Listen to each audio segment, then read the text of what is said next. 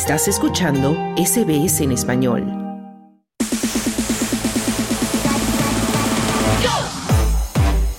Deportes. Ya escuchamos la música de los deportes y tenemos nuevamente con nosotros a nuestro compañero Carlos Colina. ¿Cómo estás, Carlos? Bueno, muy bien, Claudio, y vamos a comenzar hablando de fútbol y vamos a comenzar hablando de la liga porque el Valencia sufrió un nuevo paso atrás en sus aspiraciones de salvación al perder frente al Getafe por un gol a cero en el partido que cerró la vigésimo segunda fecha del campeonato español. Un gol de Borja Mayoral en el minuto 82 condenó entonces al conjunto Che en el primer partido de Rubén Baraja como entrenador después de sustituir a Salvador González Boro.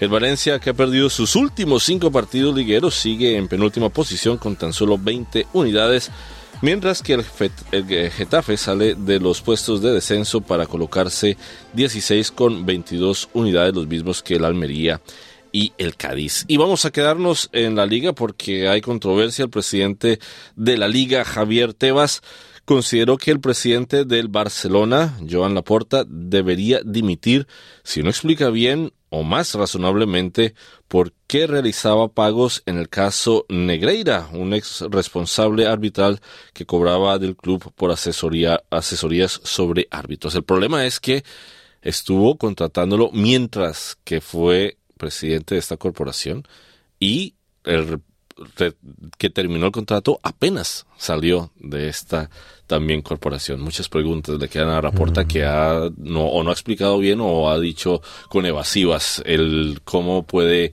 afrontar este, este cuestionamiento sobre por qué utilizaba a este árbitro de asesor cuando estaba siendo jefe de los. Se pueden complicar las cosas para el Barcelona, pero bueno, esperemos que solo sean asesorías y nada más.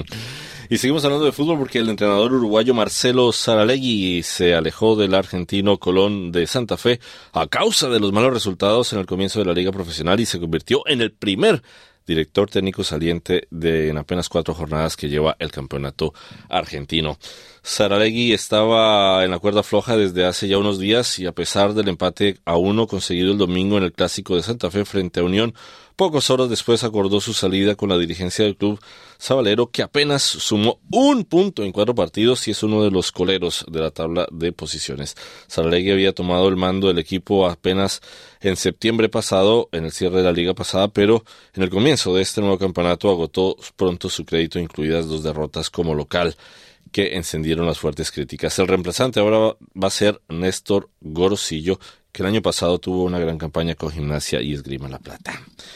Y vamos a hablar ahora del Comité Olímpico Internacional que está siendo cuestionado porque una coalición de una treintena de países le está pidiendo aclaraciones sobre la neutralidad exigida para los deportistas rusos y bielorrusos de cara a su participación en los Juegos Olímpicos de París 2024 que eh, lo escribieron en una carta a la instancia olímpica diciendo que están muy preocupados en cuanto a la viabilidad para los deportistas olímpicos rusos y bielorrusos de participar con neutrales, mientras que son financiados y apoyados por sus propios estados. Entonces la cuestión ahora en este momento está sobre por qué quieren permitirles jugar si la guerra aún continúa.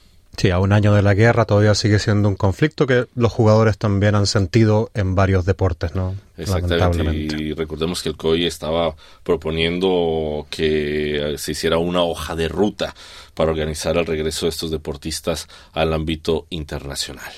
Bueno, veremos qué pasa con esta situación. Muchísimas gracias, Carlos, por este completo informe deportivo. ¿Quieres escuchar más historias como esta? Descárgatelas en Apple Podcasts, Google Podcasts, Spotify o en tu plataforma de podcast favorita.